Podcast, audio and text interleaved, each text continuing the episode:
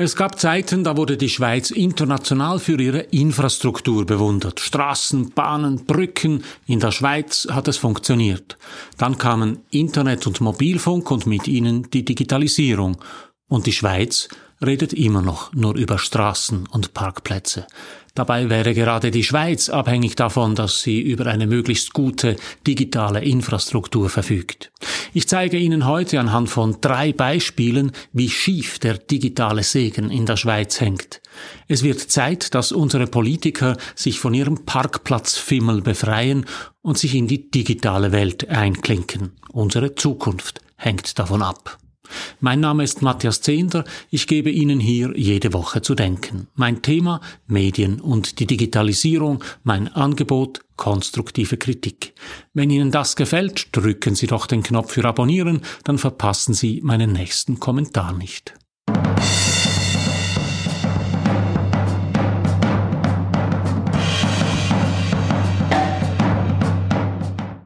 Der Globus in Basel wird renoviert. Das Warenhaus besitzt am Marktplatz an bester Lage gleich neben dem Basler Rathaus ein Jugendstilgebäude. Dieses Haus soll komplett saniert werden. Soweit so unspektakulär.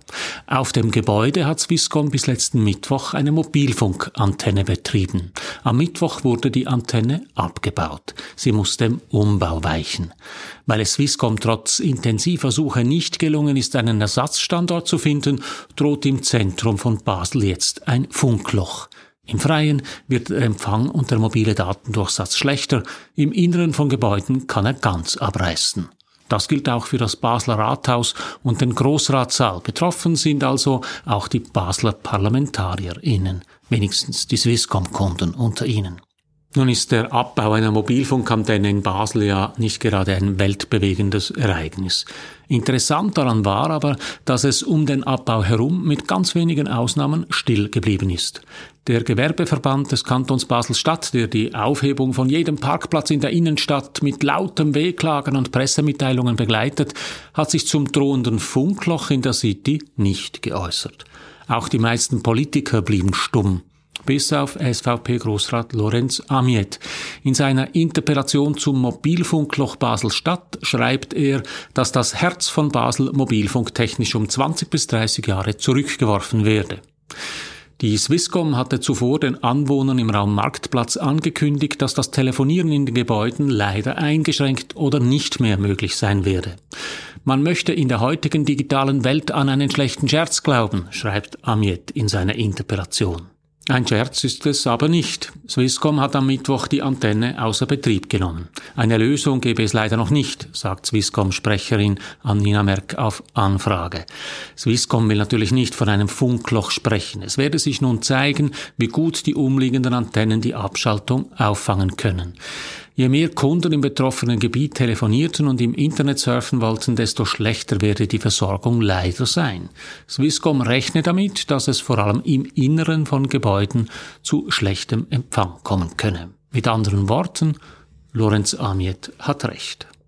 Es dürfte nicht der letzte Fall bleiben. Es werde für die Swisscom immer schwieriger, neue Antennenstandorte zu finden, sagt Swisscom-Sprecherin Merck. Swisscom gehe davon aus, dass dies mit der Polemik und den vielen Falschinformationen zu 5G zu tun habe. Alle Schweizerinnen und Schweizer möchten Mobilfunk nutzen, aber niemand möchte eine Mobilfunkantenne in seiner Nähe haben. Das ist paradox. Und gerade wer Angst hat vor Mobilfunkstrahlung, sollte zusätzliche Antennen begrüßen. Etwa 90 Prozent der Strahlung, die ein Mensch abbekommt beim Telefonieren, stammt vom eigenen Gerät. Und das muss umso stärker senden, je weniger Antennen es gibt. Das bedeutet, je besser die Versorgung mit Antennen und Mobilfunksignalen, desto geringer ist die Strahlenbelastung. Umso auffälliger ist das Schweigen des Gewerbeverbands und von all den anderen Politikerinnen und Politikern, die sonst jede Parkplatzaufhebung laut beweinen. In ihrer Wahrnehmung ist ein Parkplatz auch im Jahr 2022 immer noch wichtiger als die digitale Infrastruktur. Leider sind sie damit keine Ausnahme. Der Antennenfail in Basel ist geradezu ein Symbolereignis dafür, wie stark die Schweiz die Bedeutung der digitalen Infrastruktur unterschätzt. Ein anderes Beispiel. Dieser Tage hat das Nationale Zentrum für Cybersicherheit NCSC Schweizer Firmen und Gemeinden dringend dazu aufgerufen, Sicherheitspatches für die Microsoft Exchange Server einzuspielen.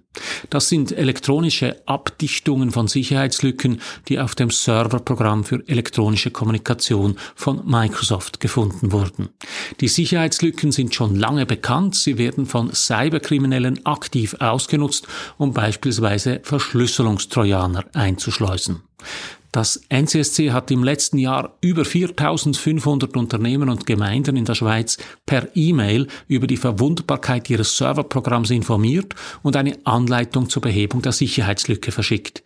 Doch trotz mehrmaligem Nachfassen hätten noch nicht alle Betroffenen die notwendigen Maßnahmen ergriffen, schreibt das NCSC. Dutzende Schweizer Unternehmen und Gemeinden haben die Sicherheitslücken noch immer nicht geschlossen. Die betroffenen Firmen und Gemeinden wurden jetzt per eingeschriebenen Brief dazu aufgefordert, endlich die Sicherheitsvorkehrungen zu treffen.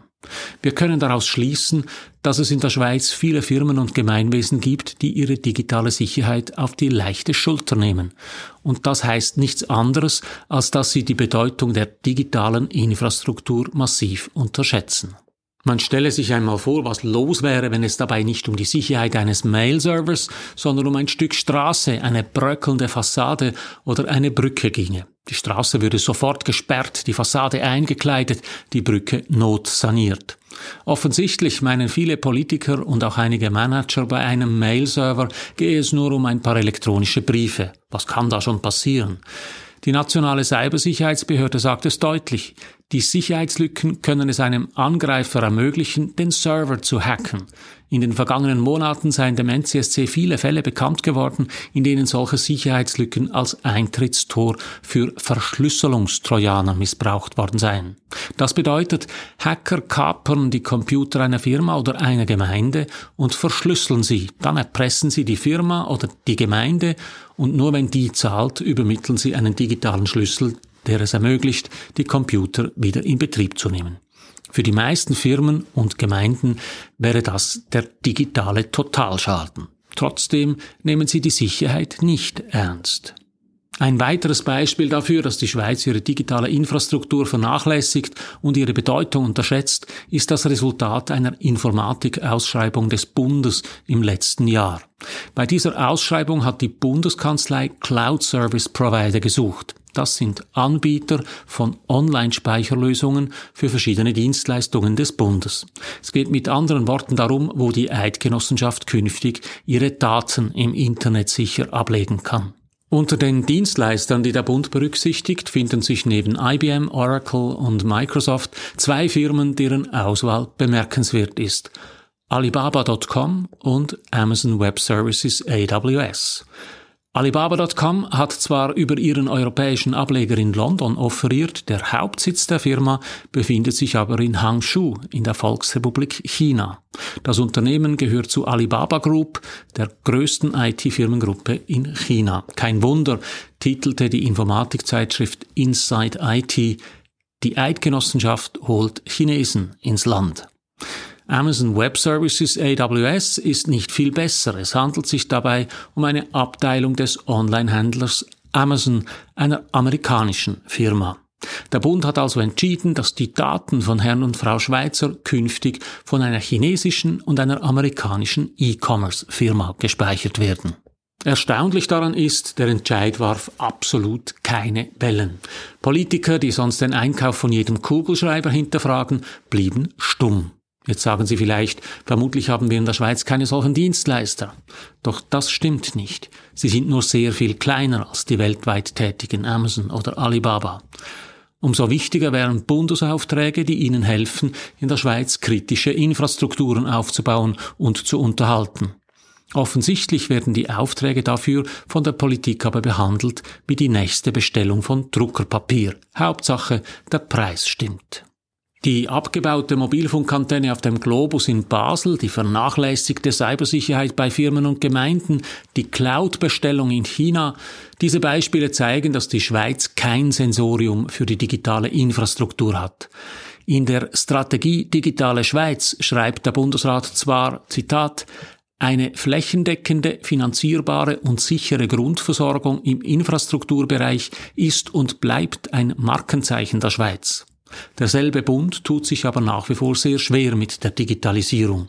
Das haben wir in den letzten zwei Pandemiejahren ja leidvoll erlebt. Und nein, die Digitalisierung ist nicht erfüllt, wenn die Kantone jetzt ihre Zahlen per E-Mail statt per Fax ans Bundesamt für Gesundheit melden. Digitalisierung umfasst nie nur einen einzelnen Prozess, sondern das ganze Vorgehen. Auch dafür ist in der Politik herzlich wenig Bewusstsein vorhanden. Jetzt sagen Sie vielleicht, das ist alles nur Ausdruck einer Wachstumslogik, nur mit immer mehr und immer schnelleren Leitungen werden wir weder satt noch glücklich.